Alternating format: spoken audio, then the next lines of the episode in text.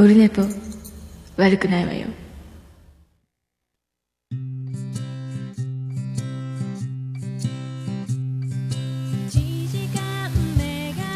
おはようございます、えー7月21日、えー土曜日でございます、えーすっかりまだ朝です、えー午前9時13分か4分頃でございます。オルネポでございます。はいねえーこれぞほぼ定期配信でございます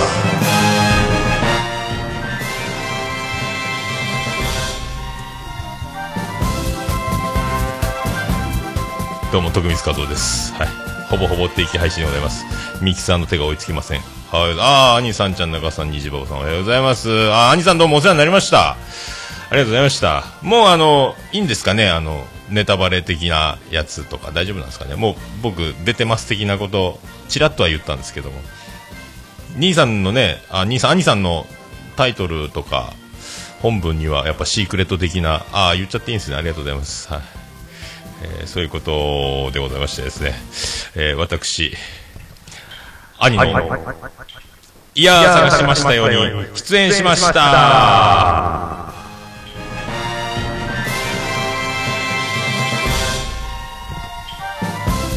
改めまして、徳光和夫です。えー昼寝ぽでもあの言ったんですけど、えーガンガン言っていいということなんで、えーはい、ああ、ちょっと仕事なんですね。あ張り切ってお願いします。はい、働いちゃってください。あの、いやさがに出させていただきまして、あの、ぼっちキャスターの会のやつに出させていただきまして、はい、ありがとうございます。あのね、なんていうんですか、えー N 氏と Y 氏とともにね、あの、一人喋りのくくりで、えー何のくくりですか？っていうので、私たち、えーぼっちキャスターですという、えーやつ出まして、あの、面白かったですけども、あのまあ、N 氏といえば、えー N パパラジオでおなじみのね、N パパ生活さんと、あの Y 氏といえば、えーワインワイン白書でおなじみのね、ワインワインさんと一緒に出たんですけど。で、兄さんとね。で、これ4人が4人とも4番組とも一人喋りのくくりかと思いきや、えーホストね、メインパーソナリティ、兄さんはもう一人喋りのくくりに自分を入れていなかったというですね、えーそういうネタバレも一応添えておきますけど、えーもうあの、ずっとですね、終始前編後編で、あの、配信されまして、あの、もうすぐ収録したその数時間後にはもう僕が寝てる間にアップされてたんですけど、あの、まあ、聞いていただければわかると思うんですが、あの、終始、あの、僕がずっと、あの、気持ちいい！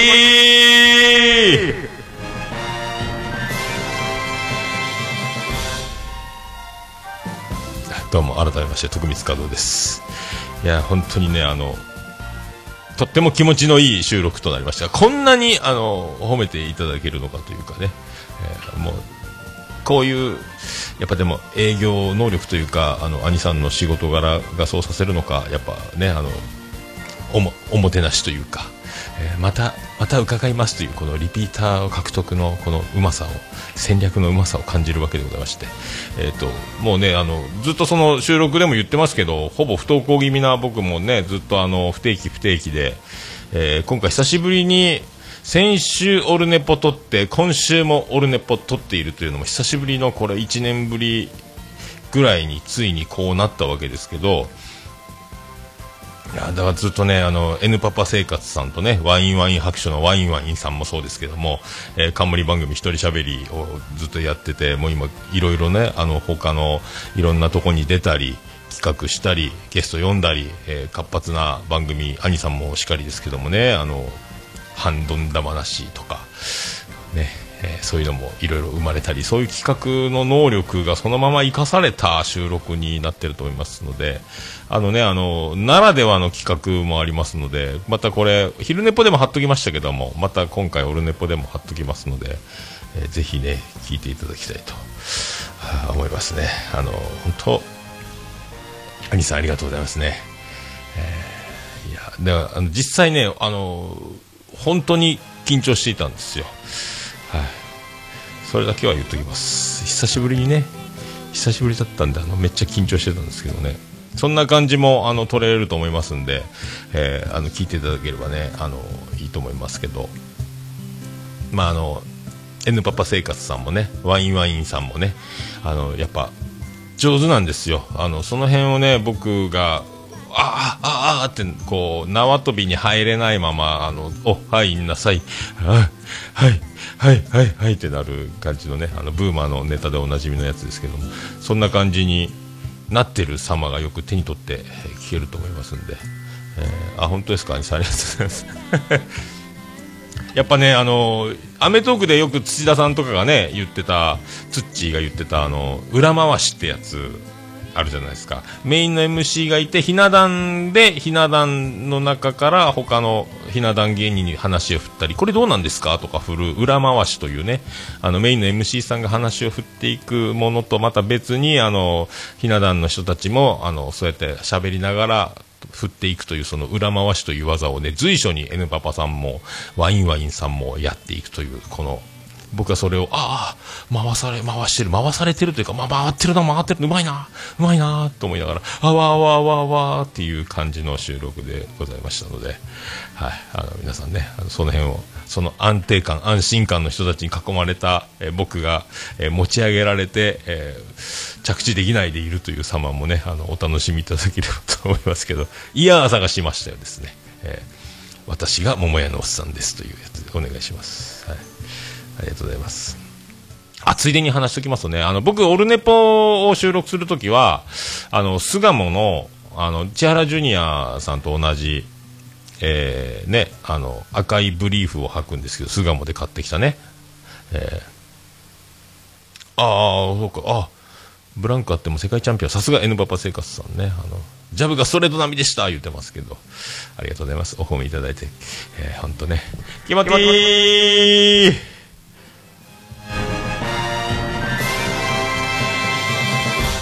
ありがとうございます。でね、その赤いパンツ履いて収録するんですよ。もう験担ぎなんですね。オルネポの頃からずっとやってるんですけど、そんな験担ぎでね、で、久しぶりのゲスト収録ということで、あの、いやさがに呼ばれたま、呼ばれたまってないね。呼ばれましたので、えー、ね、なんかいいことを予期せぬ自分で用意しなくてもなんかいいこと思いつくかあと神がかった展開があったりして面白くなればいいなというね自分の実力以外のもう他力本願そのものを、えー、誘発するいいことありますようにという、えー、験担ぎを込めていやさがの出演に備ええー、赤ブリーフを履いて、えー、収録に臨み、えー、収録が終わり、えー、すっかり、あのー、ほっとしてですねそのままもう風呂も入って歯も磨いてたのであと寝るだけという状態で収録に臨んだわけですけどもそのまま寝ちゃいまして、えー、無事に就寝しそして、え起床しそのまま出勤し、え会社に着いてから、えーと、着替えるんですけどもそこでズボンを脱いだ時にあ赤いブリーフ履いてるっていうこの恥ずかしいこれ突っ込まれないように見つからないように、えー、そっとズボンを脱ぎそっと履きでまた帰りも着替え終わって仕事終わってまた着替えるわけですけどもまたそこでも見つからないようにそっと脱いでそっと履くとこ見つかるとねえ？えおっさんなんちゅうパンツ履いてるんですか？ってなりますので、えー、たまにねあのー、やっぱ男ばっかりの職場なんで、えー、実はあのねあの仮名で言うと山田さん、そのトランクスの下に本当は、えー、ティーバッグ入ってるんでしょとか、いえいえ、僕ブーメランですとかね、そういう会話が、パンティートークとかもやっぱ男ばっかりの職場で着替えるときに、えー、あるので、これ僕に、ね、フューチャー、えー、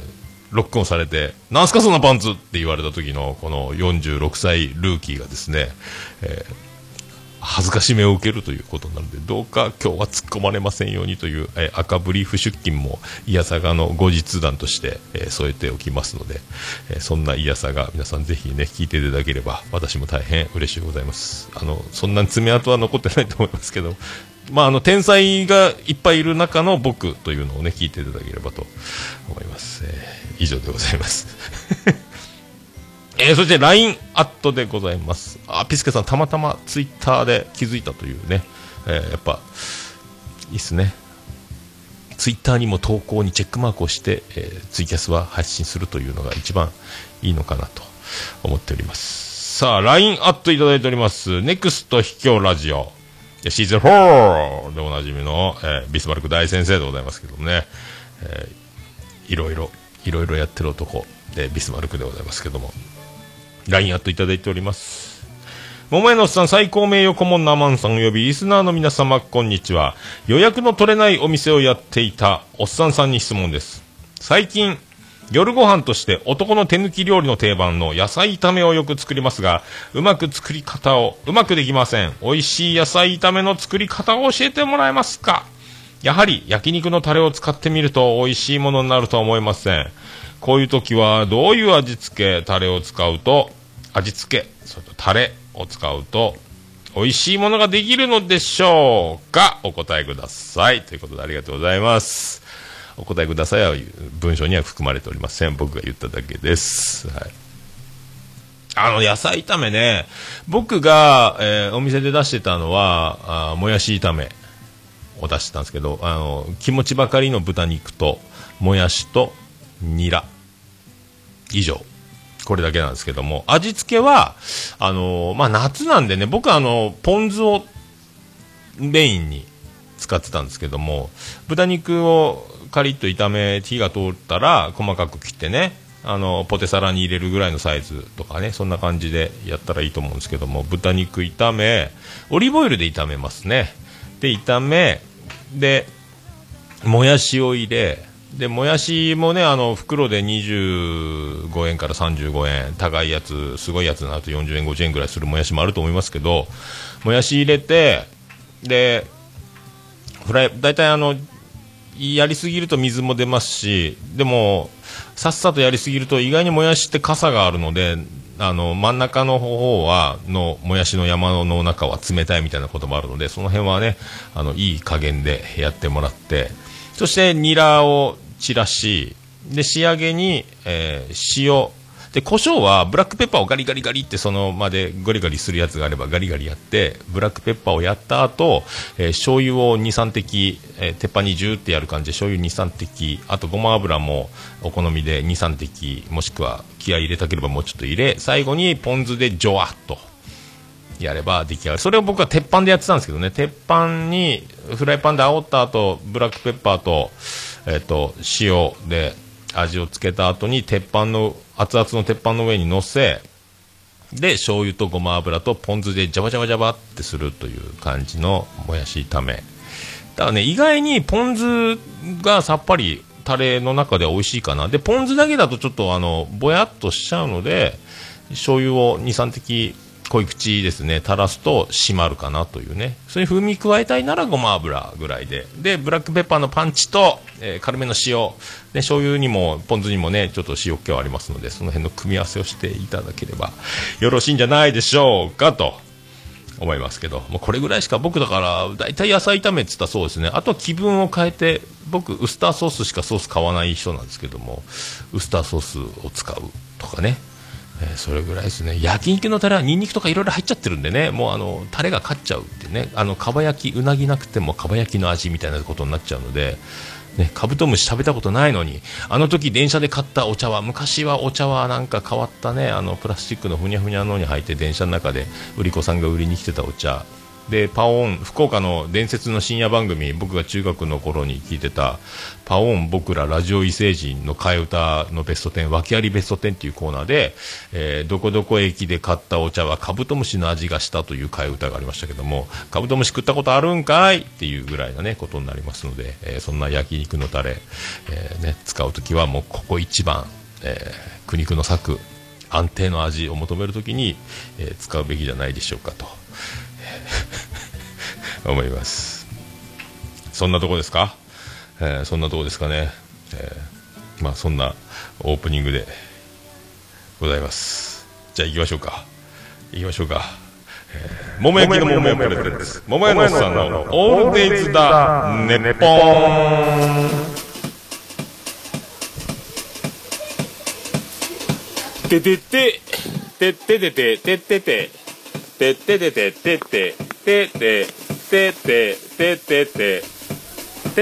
はい、山口県は宇部市の片隅からお送りしております、桃屋のおっさんのオールデイズだ、ネッポンでございます。桃屋のおっさんのオールデイズだ、ネッポンでございます。略して、オルネポーでございます。えー、オープニングにね、15分ほど、えー、費やしております。そして、今、オープニングを無事、えー、迎えているという、まあ、感じでございますけども、今回に限ってはですね、まあ、あの、いやさがを聞かれた、えー、桃屋のおっさんってなんやねん。あんなに持ち上げられて、褒められて、えー、気持ちよさそうに、えー、帰っていったあのおっさん、なんやねん。オルネポ聞いてやろっか、一回ぐらい。と言って、この15分、今経ってますけど、えー、初めてお聞きになられた、いやさがリスナーの皆様、えー、虹パパラジオの、えー、皆様、ユンユン白書の皆様、さっき YY とか N とか言ってましたけど、今正式に言いましたけども、はい。たどり着いてますでしょうか。16分ほど回ってますけどももう今再生ボタンは続いていますでしょうか。というね、え F 層にめっぽい弱いオルネポでございますけどもね、そんな そんな感じでございますけどオープニング終わっちゃいましたね。はい。えー、とねえー、っとねなんかねなんか流したかったんですけども。えー、じゃあ、これでいきましょうか。えー、それでは第215回でございます。よろしくお願いいたします。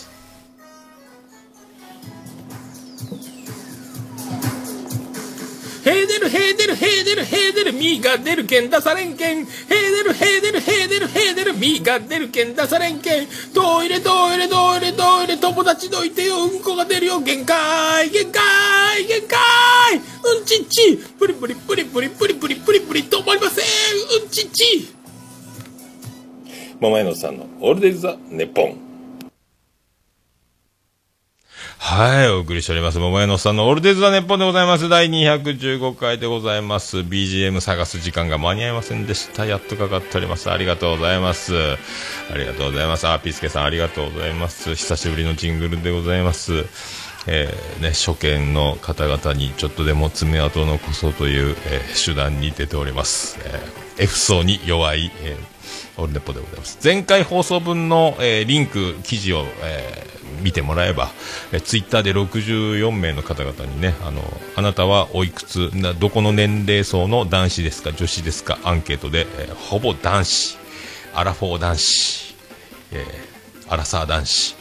30代以下40代以下の男子ほぼどどっちにしても男子というねわずかな女子ということで、えー、お聞きいただいているオールネポでございます、えー、5年ほどやっております よろしくね でねあのー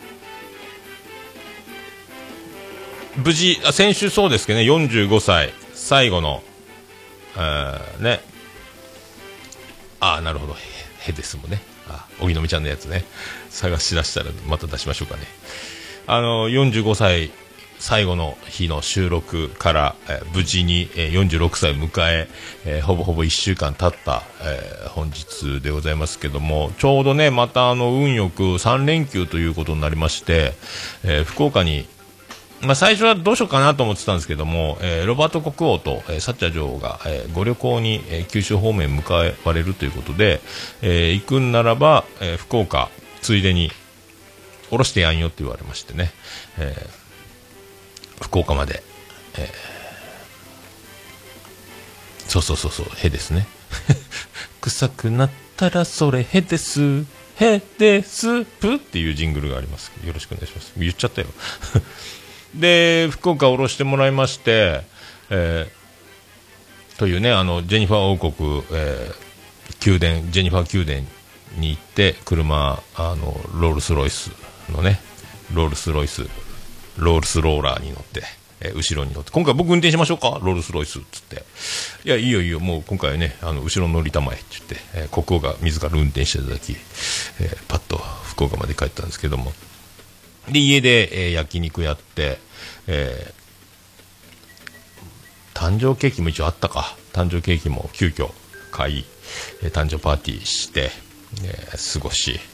えー、長男、ブライアンは相変わらずガリガリで、えー、背だけが伸びていき、えー、長女ブレンダーは、えー、今もう教習所と、えー、実習ともうピークと。で、次男次郎まあ相変わらずと。えー一番、あの、体がでかく、ボンボン感を増してるんですけども、ボンボンではないのにボンボン感を出してるという、えーインチキボンボンなんですけどもね、誰がウイスキーやねんっていうぐらい、ボンボンなんですけども。そんな、えー感じで、えー久しぶりだねという、久しぶりでもないけど、久しぶりだねという感じのご飯を食べ、で、次の日が、あの、先生と飲もうと思って、この前どっかで言ってるかもしれないですけど、あの、表札を作ってもらいましたので、我が家の、えー今度ね、え来年から家族一同揃って、あの、生活始めます。僕だけ今逆単身赴任で、山口県は宇部市で一人で、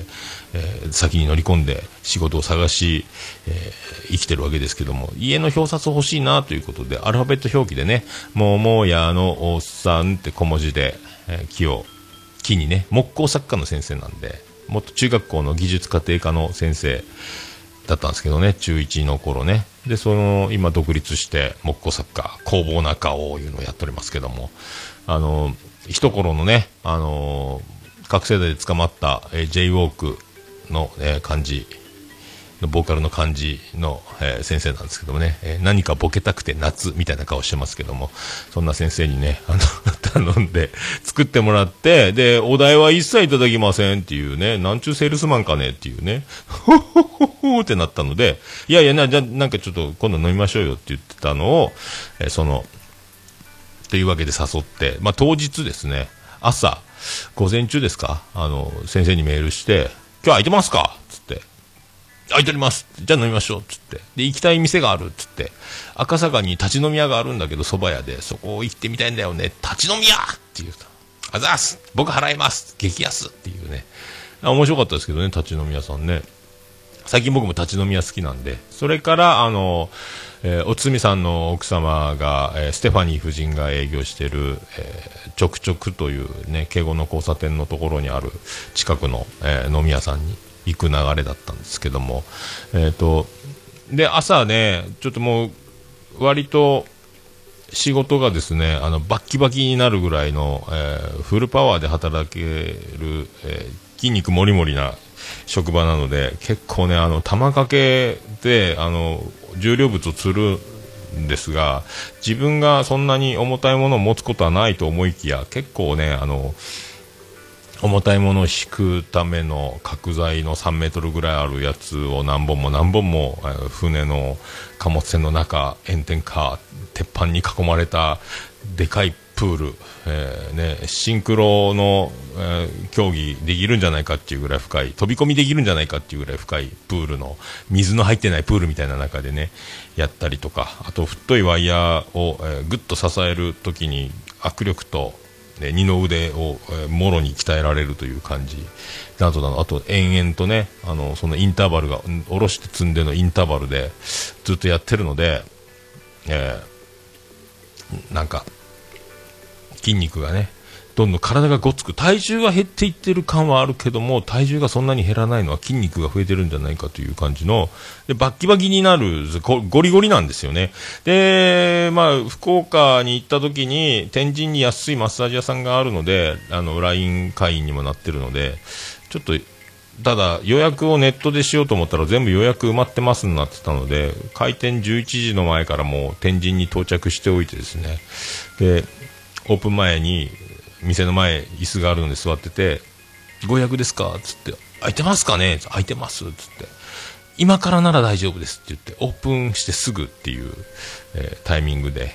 でクーポンの、えーなん千何百円引きの、えー、と足裏マッサージフットマッサージと全身の30分足す45分のやつがなんか5000円しないぐらいのクーポンこれでお願いしますって言ってでやってもらってああもうほぼ寝かぶってよくわかんないまま終わりありがとうございますつってあスタンプカードなくしちゃったんですけど、もう二度と行かないだろうぐらいな感じで、もうスタンプカード財布に入れっぱなしで、もう福岡は無理ないかと思ってて、ああ、捨て、捨てた、捨てちゃったと思って。なくしたんですよねって言ったら新しいの作ってあげます。作作ってあげますお作りしますって言ってまた書いていただけますか？って生年月日とか書いてデータをまたこう調べ直したらあお誕生日でございますね。ってそう昨日だったんです。お恥ずかしいながら私46歳になりました。みたいな。さらに割引。えー800円引きか900円引きかするか、次回のために1000円クーポン持って帰るかどっちがいいですかと、今お願いしますということで、さらに、さらにお安くなったという、えーそんな感じでございまして、ありがとうございますというね、あの、46歳生きててよかったシリーズでございますけど。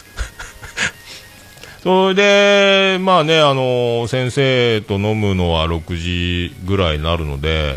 まだ時間あるなというね、まだ午前中、昼過ぎか、昼過ぎ1時前ぐらいからまたポツンと炎天下、暑いな、福岡ということで、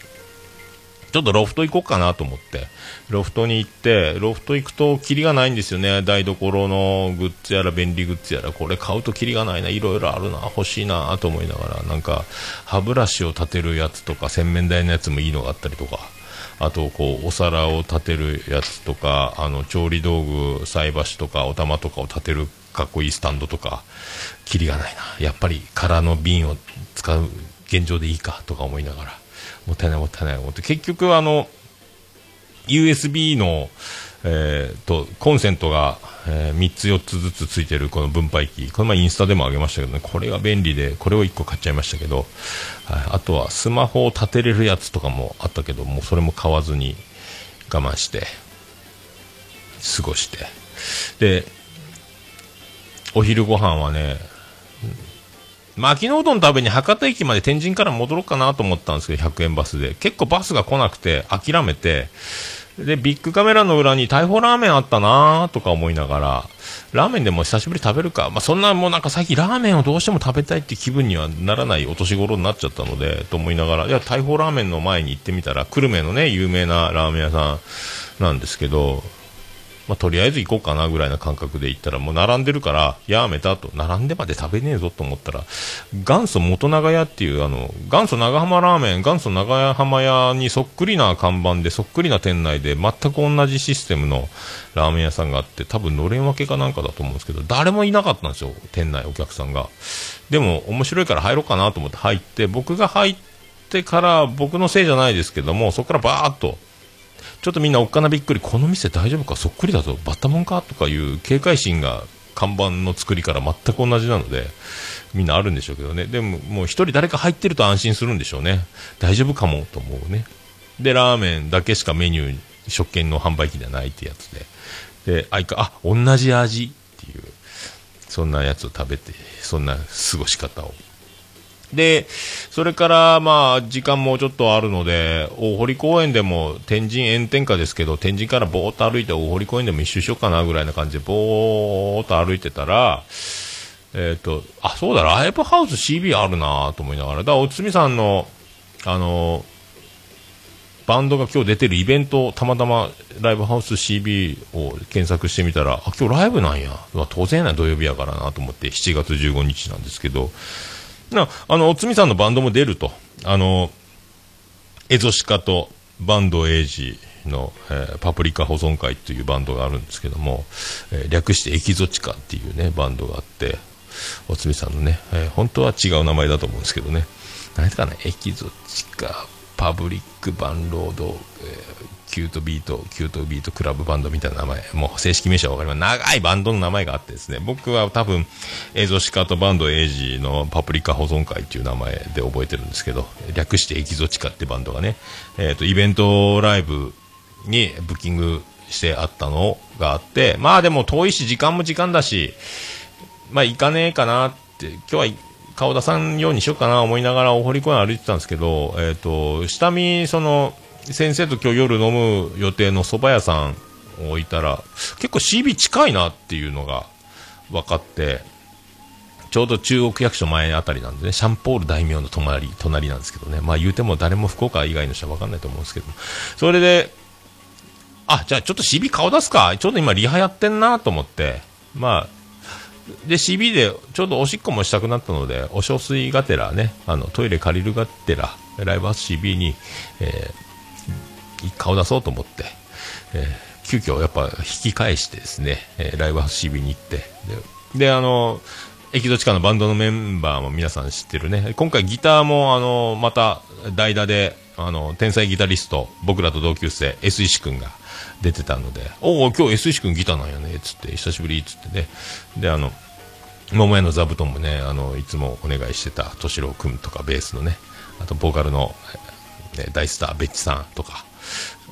お久しぶりですってね、リハで、他のバンドがリハしてて、音ガンガン鳴ってたので、あの、黙って入ってって、バンドのメンバー見つけて黙って握手して、黙ってトイレにおしっこしに行ったという僕の行動だったんですけど。で、後でおつみさんがブースから降りてきて、リハ終わって、おーお、久しぶりっつって、で、あ、お前ちょっとあの、ちょっと上見に来いよ、つって、上に PA 席があるんですけども、昔あの32ちゃんか30何ちゃん、元あったかな、でっかい PA の卓だったんですけど、それがデジタル化になってですね、同じ能力、それ以上なのに、えー大きさは、えー4分、5分の1ぐらいに小さくコンパクトになってて、すごいね、今時の PA ってこんななってんのつって。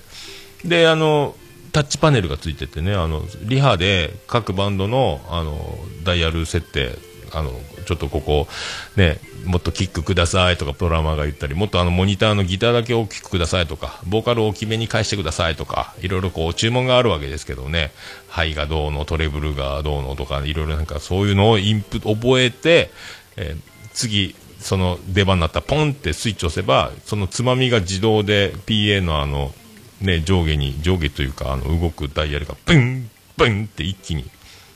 その設定に戻る、なるっていうのを見せてもらい、すごいねっていうね、覚えてるから急に全部ダイヤルがビビビビビって動くんですよ。えー僕がオールネポで使ってるやつとはね、全然違うなと思ったんですけども、あ、ツイキャス切れてましたね。そんなのを見ながらね、えーやってますけど。で、次、あの、おつめさんたちのバンドリハするんで、それだけ見ていけばって言われて、ああ、じゃあそこだけ見ていこうっつって、まあ、あの、ライブね、あの、ライブは見ませんけども、あの、リハだけ見させていただいて、で、ておしっこもさせていただいて、えーこんなんで、あの、手ぶらで、このまま帰るのも、なんか申し訳ないんで、一応、あの、CB でビールだけ、あの、すいません、あの、一番在庫のある方のビールくださいっ、つって、ラガーを1本、えー500円、えー支払い、缶ビール1本飲んで、えーリハを見、えーいいゴミ分で、じゃあ今から、それでは私は飲みに行ってまいります。さようなら、つって、飲みに行ったんですけどね。そんな、えー福岡を、えー過ごしておったわけでございます。でね、えーそんな曲いきましょうか。そんな曲をね。で、あのー今日ですね、えー今日なんですけど、ライブハウス CB で、ビアンコでのワンマンライブ、夏ね、去年僕行きましたけど、今年はね、あの行けませんが、締め込みって毎年夏やってるライブ、ワンマンライブ、今日締め込みっていうのが行われると。で、明日はまたワンマンライブで、えービアンコネロにおつみさんを加え、あとサポートでギターをたまに、たまにいつも弾いてるゆきのりくん含め、バカが集えばという YouTube でビアンコネロをね、僕もオールネポでも紹介しましたけど、アホなことばっかり YouTube でやってるバカが集えばというビアンコネロのね、そのコンテンツあるんです。そのメンバーでバンド、バカ集バンドみたいな、バカが集えばバンドやったかな。というので、えこれまた貼っときますけど、明日ワンマン CB でやると。バンドでワンマンって。それ締め込みに対し、えっ、と、アルファベット表記なんですけど、こちらもね、えっ、と、食い込みやったかな。アホみたいなタイトルつけてますけど、また多分面白いんでしょうけどね。確かこの前見たときは、ボーカルのビアグンコネロの古賀くんがベースを弾いてとかね、そんな感じだったですかね。いろいろだから編成もケンジ君がカホンじゃなくドラムを叩いたりとかもするかもしれないですけどどういうどういう仕掛けがあるか全く僕も聞いてないですけどもいろいろあのねリハも順調だという話なんで、えーそんな感じでね今日明日ちょうどねこのタイミングで、えーそんな、えーワンマンを迎えとるということでそんな曲をいきましょうか。さあ行きましょうか。そういうことで、えービアンコネロで、で、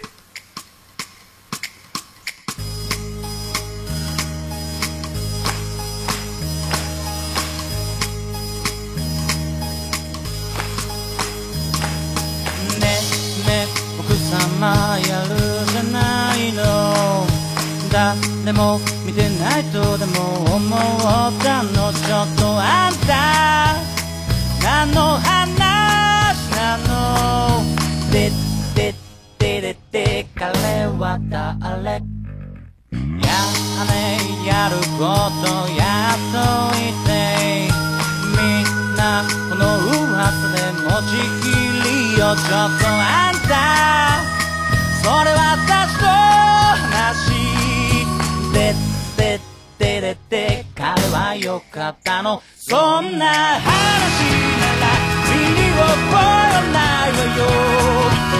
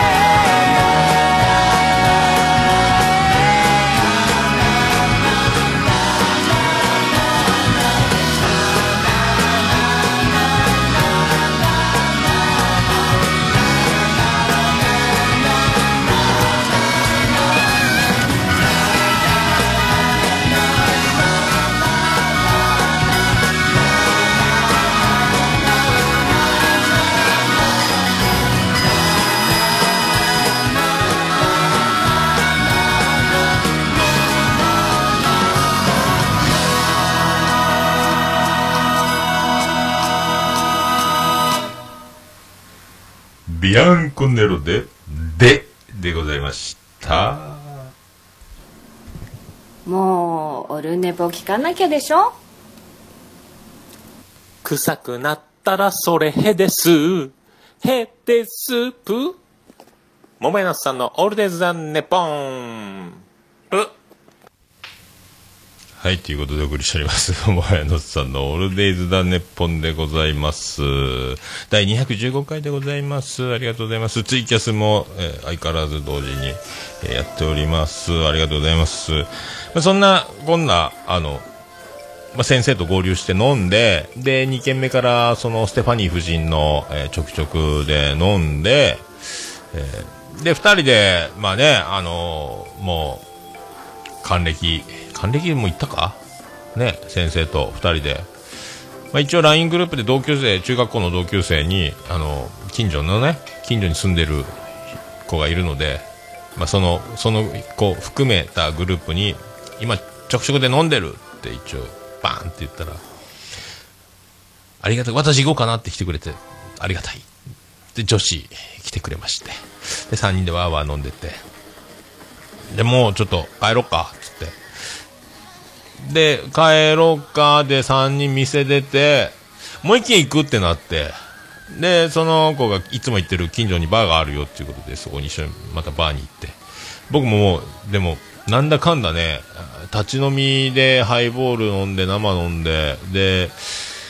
ち直直で何飲んだっけ？覚えてないな。ぐらい。日本酒飲んだか。日本酒生冷酒飲んで。ビールも飲んだかな。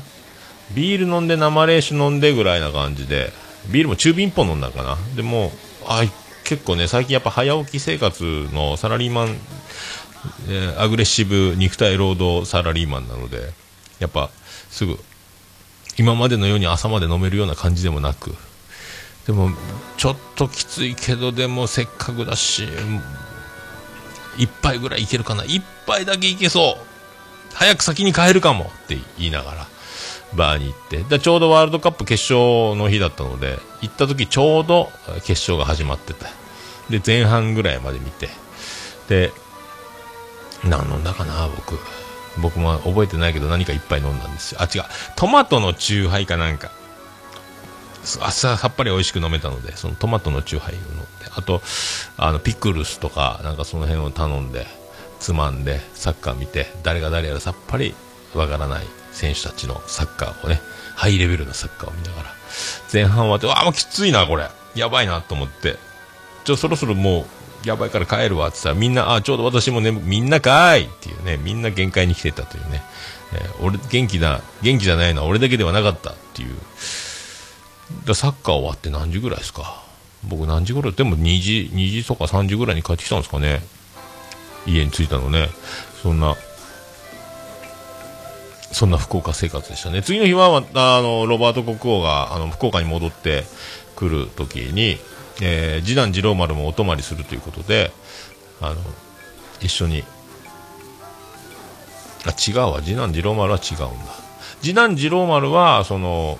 国王の温泉に、え2日目から合流して温泉入って福岡に送り届ける。福岡に送り届けた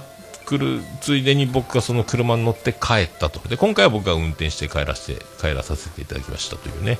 であの帰ったら畑のトウモロコシを最後収穫し終わって畑耕してあと連作防止剤とか中和する石灰とかなんか肥料牛肥牛牛糞の肥料とかいろんなものを入れて、えー耕して汗だくになって4時頃から始めたんですけども汗びっちゃになってでお風呂を入ってで着替えがなかったので着替えをまたもらってでこれもあげるって言われ上下ねもらって着替えて晩ご飯食べて帰ってきたというね、えーそんな3日間だったんですけどもね。あとあの日傘ですよね。街の天神。やっぱ福岡は宇部と違って人が多いのでうじゃうじゃなんですけどもそのうじゃうじゃの天神のねあの渡辺通りのメインのあの三越やらイムズやら天神コアやら右左にずらっと並んでる岩田屋とかね。あのメインのとこ人いっぱい歩いてるわけですけども日傘が僕の身長やっぱ女性の方が身長が低いので僕も176からもう46歳にしてトータル2センチ縮んで今身長174センチになってましたけどもびっくりしましたけどね。ちょうど僕の目線に、えー日傘のあの先っちょが来るわけですよ。これ本当に危ないですね。ていうか、あの、人混みでもう、あの、みんなが雨降ってれば、あの、傘差してるんで、全員が、あの、傘と傘の半円の中にいるので、お互いがお互いを守られると思うんですけども、むき出しの裸眼で歩くメガネじゃないからね、サングラスかけてればあれですけど、みんな、男性は特にね、むき出しの裸眼で歩いてるわけですから、危ねえな、とは思いましたね。どうにかならんのかなと思って、日傘、危ないとか、日傘刺さるとかで検索したら結構同じようなことでもうつぶやいちゃってる人もいたという。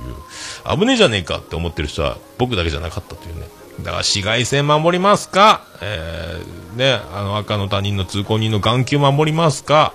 あとあとどっちが大変ですか？ということに、えーなるんじゃないでしょうかという、えーことでねあの警鐘を鳴らして、えー終わりたいと。終わりたいって終わりじゃないけどね、えーでね休み明け、休み明けね、その後出勤して、朝から、えっ、と、炎天下ね、そういう作業で仕事、夜10時ぐらいまで、結構長丁場な、過酷な、えー作業だったんですけども、もう、昨日の温度計が51度ぐらい。もうその照り返しもあるんでしょうけどね、温度計がぶっ壊れてるとは思わないですよ。51度か52度、54度までいったかな。もうすげえ暑いんですよね。下から上からの直射日光とね、日向の一番日が、日陰じゃなくて、温度計を直射日光にぶち当てると、50度ぐらい。で、僕もあの、昨日はトレーラーの鉄板の上に立つトレーラーの荷台に立つという、登トレーラーが来たらトレーラーの上に立つっていうね。で、仕事するっていう感じのを延々やってたんですけども、その、休み明けの日はその10時までやってて、その時はね、温度計で47度ぐらいやったかな。死ぬ。ここは、中東かドバイかと思う。サウジアラビアかよって言いながらやってたんですけども、ずっと僕もね、体力には自信があるので、まあね、夏には、炭火の暑さとかね、ああいうこう、夏の暑さには強いはずだと思ってたんですけども、やっぱね、まあ、定時を過ぎて夜になり、えー10時までやったんですけども、8時近辺ぐらいから、こめかみに穴が開くほどズキズキ来て、やばいな、やばいな、危ないなと思って、でもまあいけるかと思って、で、ちょうど上司の方が、大丈夫ですか？ってって、僕は大丈夫ですって言ったけど、これ大丈夫ですって言ってるけど、もう目がなんか、瞳孔開いちゃってたみたいで、危ない、危ないよっつって、終了って言われてすぐあの涼しい部屋に入って、保冷剤と、あと、あの、濃いめのスポーツドリンクと、とかいろいろそうやって、あの、処置を、体を癒し、だから、熱中症ステージ2、ただ体力がも、ない、あると思ってなかったのか、でも、もともとの体力があるのか、まあ、言うても、それで普通にね、あの、ぶっ倒れることなく、ちゃんと家に帰れたんですけど、あ、初めてこんななりまして、割とショックでね。で、麦茶ガブ飲みしてて1日2リットルぐらい麦茶を持ってきてるんですけど、だ麦茶で塩分、汗で流れて、で、塩分補給でスポーツドリンクとか、塩分チャージみたいなタブレットみたいなの食べたりするけど、やっぱ追いつかないんだなというね。塩分の加減がわからないっていう。そういうのを経験して、今試行錯誤中で、で、検索したら麦茶、塩で検索すると、1リットルにつき1つまみの塩を入れることでちょっと補えますよとか、あ、麦茶に塩入れられんだと思って、ちょっと塩入り麦茶の今調合中ですけど、今回1つまみ入れて味はわかんないです。塩の味は。ちょっとでも良さそう。昨日全然平気だったので、最後ちょっと危なかったですけど、さすがに50何度みたいな温度計の時、今ね、ヘルメットをかぶってる顔だけが真っ黒っていう状態ですけど、あとその塩分チャージ買ったり、あとスポーツドリンク、あとお昼ご飯食べるときに、えー味噌汁とかも取りますけど、ふりかけもお弁当にはついてるけど、プラスごま塩が用意されてて、ごま塩プラス、塩塩塩。でもこれ、どこまでやりすぎると高血圧とかね、塩分の取りすぎ、だ汗でどのぐらいチャラになるのかっていうのもね、わかんないですけど。で、まあ不安なので、いろいろ悩んで、昨日はスーパーで梅干しを400円ぐらいの1パックで30個ぐらい入ってるような、しょっぱいそうな塩分8%みたいな梅干しを買い、梅干し1日1個か2個食べれば、そういう体にしていけば、また違う、ただの塩じゃないよって、塩を舐めればいいってもんじゃないだろうっていう、ちょっと、塩よりもっと良さそうなものを期待しながら、そういう試行錯誤が。炎天下ってやっぱね、みんなは、あの、先輩たちはね、何年もやってるので、夏を何回もこういう炎天下っていうのを多分やってるので、抜きどころも分かれば、コツも分かってるので、いろいろ対処ね、あの、うまいんだと思うんですよ。僕は、まだその辺がね、話は聞くけど、理解はしてるけど、コツをつかむまでには行ってないので、大体全力投球でやっちゃう方なのでね、いつもね。こうやって、ちょっとずつ修正をかけながらね、ただもう、あの、体力に自信あり、えー根性だったら負けません、みたいな感じでずっと生きてきたんですが、えー、もろくも崩れ去る46歳という感じだった。46か、やっぱとかね、思いながら。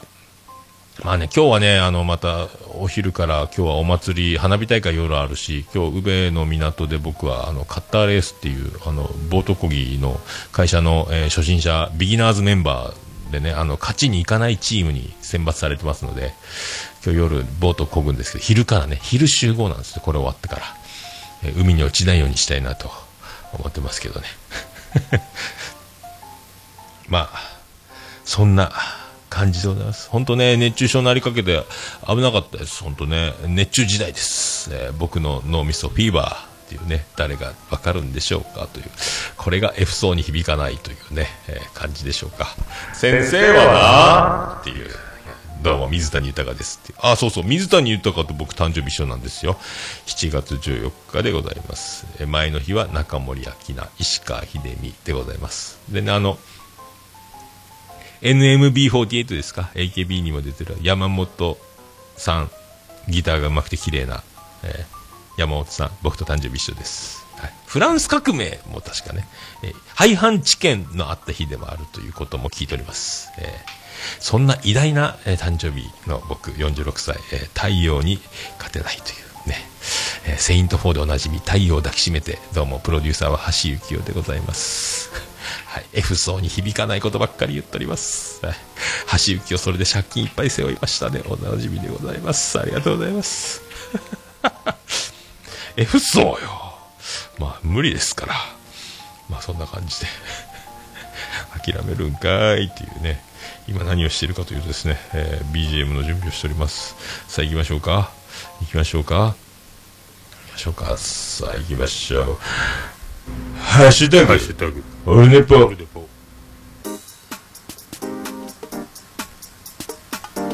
はい、クリス・ペプラーです。ハッシュタグオルネポでございます。えーツイッターハッシュタグでオルネポ、ハッシュタグオルネポでつぶやいていただきました。ありがたいつぶやきを紹介するコーナーでございます。さあ行きましょう。新しい方から順番に読んでまいりたいと思います。ピースケさんいただきました。214回拝聴桃屋さん試験合格おめでとうございます。お誕生日、誕生日おめでとうございます。聞いているこっちは変わらず桃屋さんはずっと面白いですよというね素晴らしいコメントですね。ありがたい。気持ちいいありがとうございます。ピースケさんありがとうございます。はい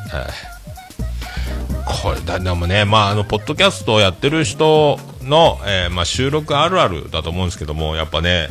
録音のまあ僕もね、あの、リラックスはしてますが、録音ボタンを押してマイクに向かってえー喋るという、この一連のね、喋ってて、面白いか面白くないかもう分かんなくなっこれやばいんじゃないか。全然面白くないのかな。でももう、面白いと思ってやってます。僕、まあ、毎回言ってますけどね、これ精一杯ですっていうことで開き直るしかない。そして、えー聞く。絶対お蔵入りしない。で、次こそはで、どんどん過去回へ遠ざけていくという作戦をずっと取って、えー214回、今回215回、えー重ねてまいりましたが、えーちょっとずつ、少しずつ良くなってればいいのではないかと思いながら、ありがとうございます。ありがとうございます。ね、こう、あの、その、いやさかでもね、ハッシュタグいやさがのコメントとかも、あの、ありがたく、あの、読ませていただきましたけども、やっぱ一人喋りやってる人は、すごい。絶対できない。とかね、えすごい。やっぱ一人喋りは、ほんとすごいよね。っていうふうに、ありがたいお言葉いただくんですが、絶対一人の方が楽だと思いますけどね、あの、掛け合いの方が難しいというのを僕は本当に思いますので、相手がいる中で面白くしていくとかね、えー今回のね、その、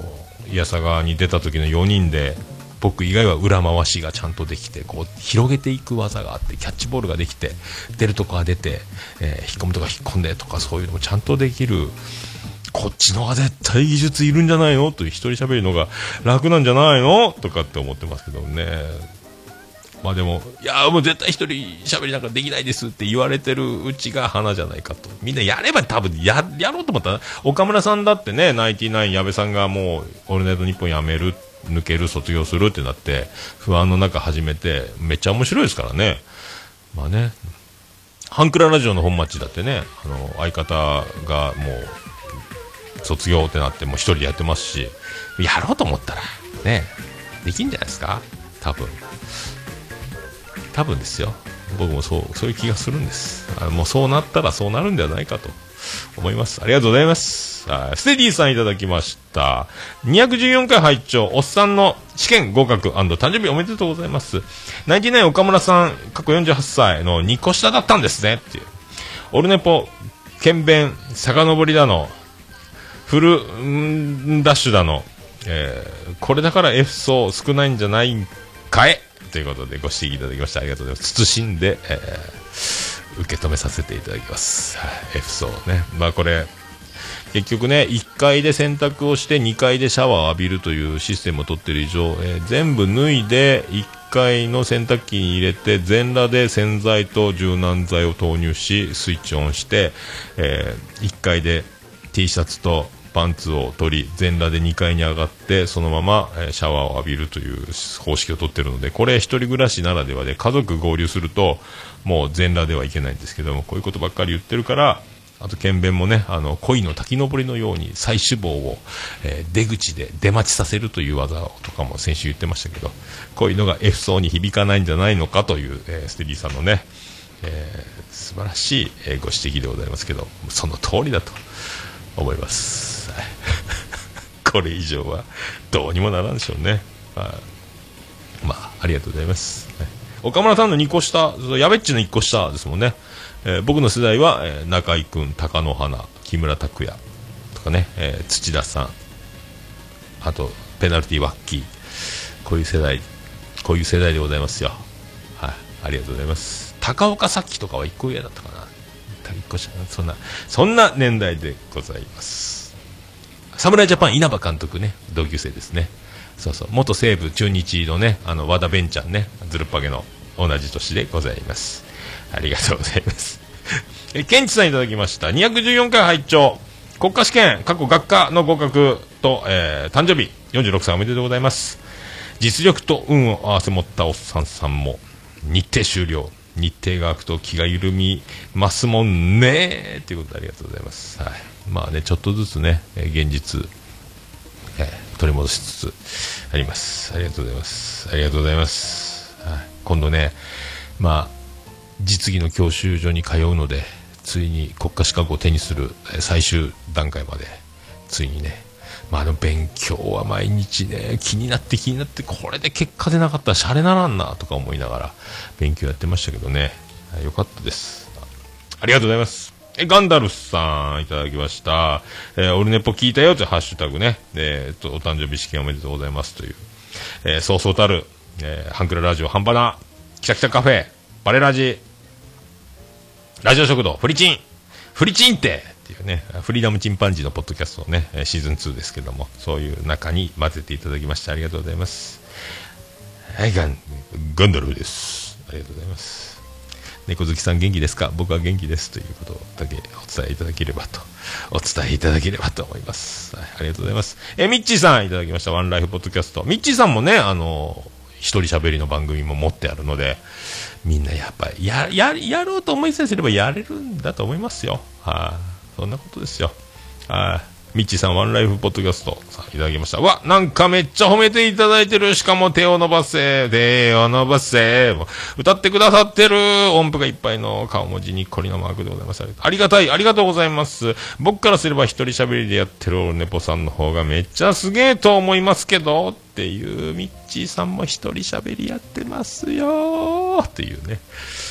はい、だからあの僕の座右の銘はあの素直、謙虚、感謝でございますけども、えーこうやってね僕を褒めていただく方はそれをさらに上を行く素直、謙虚、感謝松竹芸能大エース森脇健児師匠の言葉をお借りしておりますけどもそれ以上の皆さん力を持っているんではないかと本当真夏のファンタジーでございますよ、えーありがとうございます。森脇健児の曲「真夏のファンタジー」で。検索ということでありがとうございます。ありがとうございます。で引用リツイートいただきました。ありがとうございます。さあ、以上でございます。は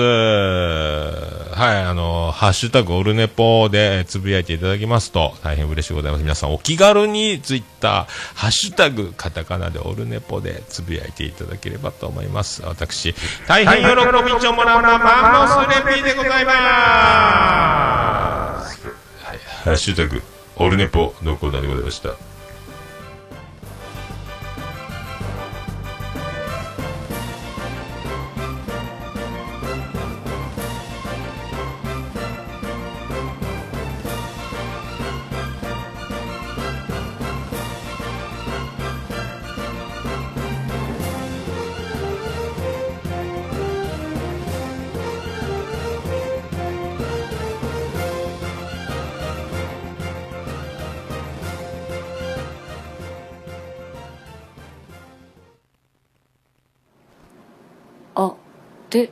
ね、ぽ。いや、もう何ですか？はい、こう切れてなかった。はい、そういうことでございまして。大体、大体いいとこですか？ありがとうございます。まあね、昨日ね、あの、次男次郎丸が福岡から、あの、こっち来て、まあ僕ん家には来なくて、必ずジェニファー宮殿だけにいるんですけども、多分今日あたり映画を見に行ってんじゃないですか？多分。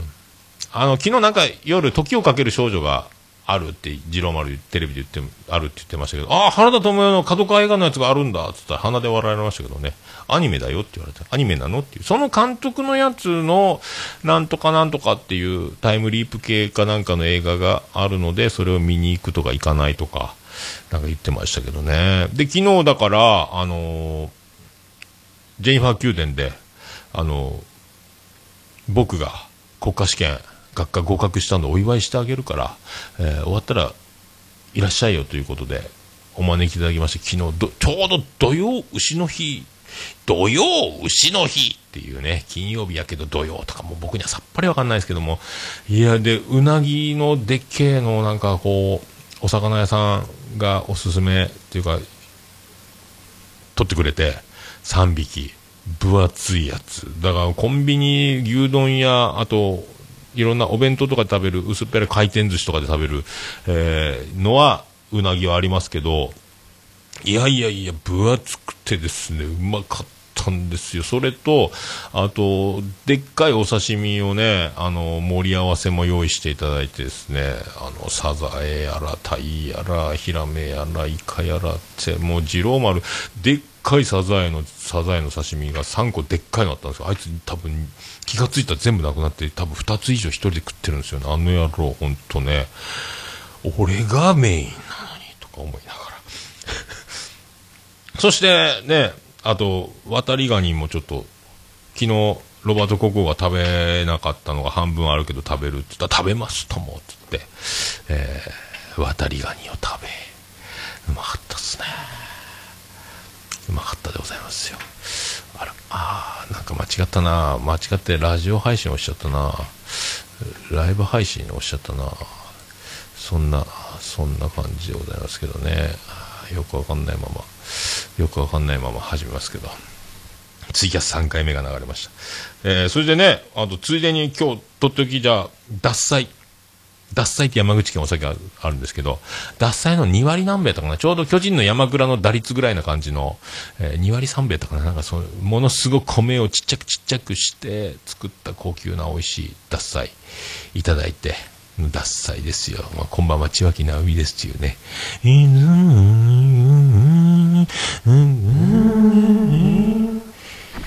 脱菜。いただいたりとかね、あとデザートとかフルーツとか、もう本当幸せでした。で、次男次郎丸、夏休み、通知表は？って言ったら、最近前期後期とかのシステムで、夏休み前に通知表は出ませんということだったらしくて、あ、そうなんっていうね、なんかことやったらしいんですけどね。はい、そんな、そんな第215回でございました。えー、それではですね、エンディングですよ。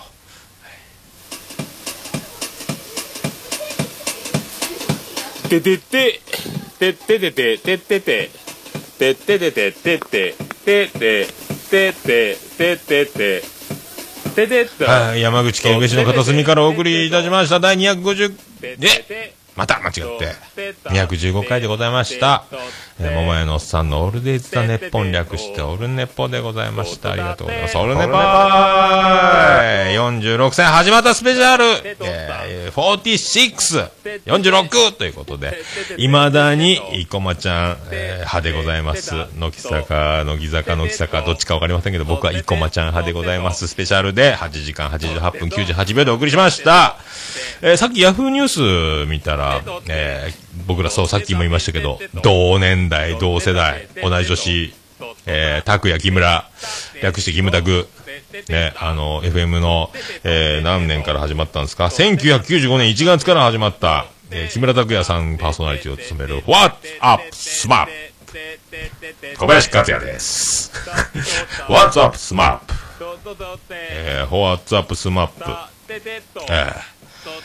終わるということで、この日曜日のお昼かなんかから違う番組、フローかフォローか忘れましたなんかそういう番組始めるらしいと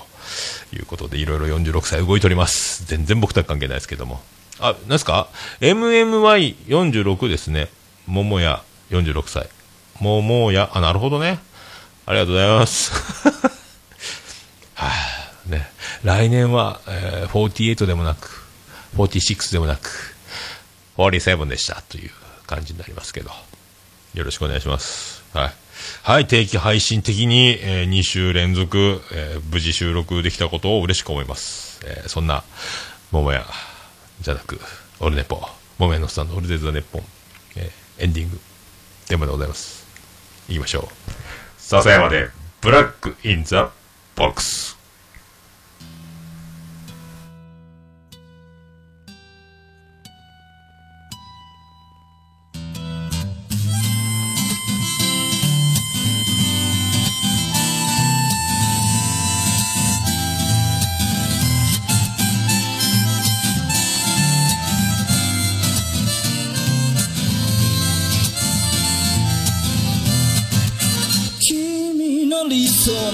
初めから来ちゃいないさ。重ね合わせてばかりじゃ剥がれてく並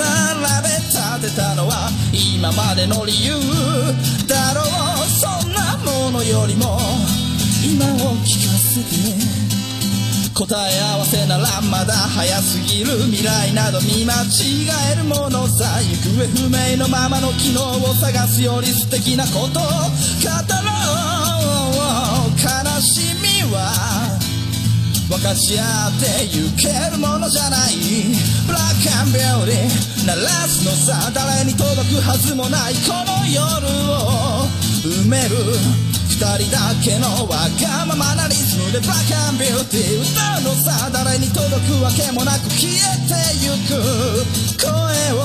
拾い集めた継ぎはぎだらけのブルース。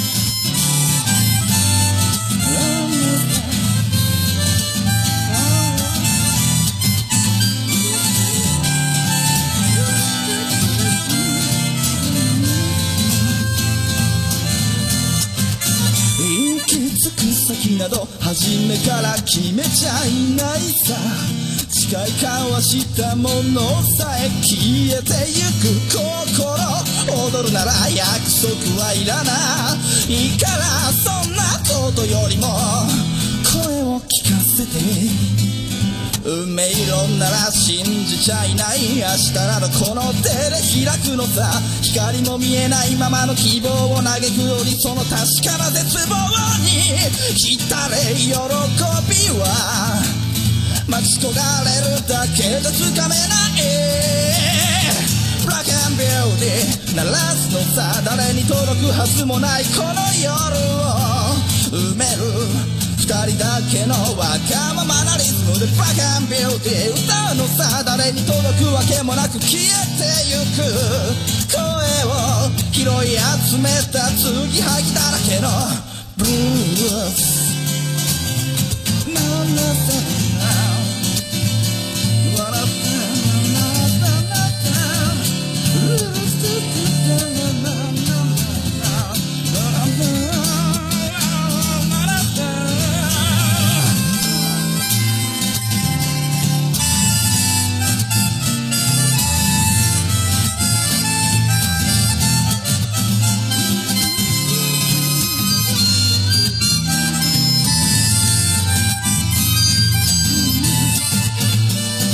何を信じることにも疲れた初めから何もなかったのだろう行方不明のままの昨日から抜け出さずにいたのは僕の方光などどこにもないまして闇などありもしない瞬き一つで変わる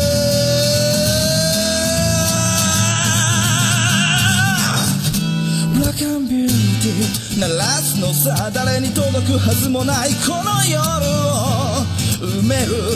二人だけのわがままなリズムでブラックアンビューティー歌うのさ誰に届くわけもなく消えてゆく声を拾い集めた継ぎはぎなままのブラックアンビューティー The Bomb Lady 消え失せるばかりのこの夜を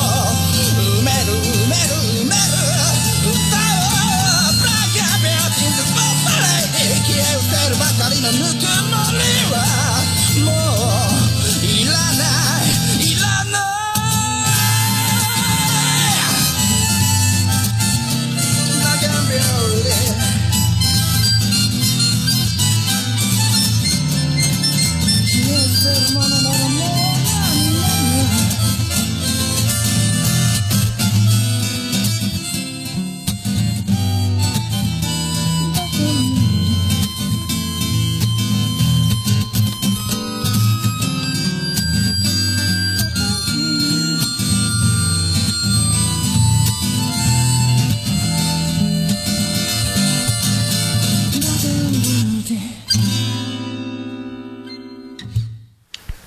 それでは皆さんまた夢でお会いしましょう。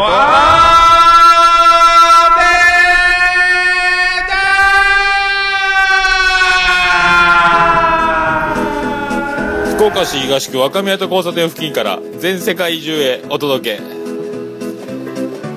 桃屋のおっさんのオールディーズ・ザ・ネポー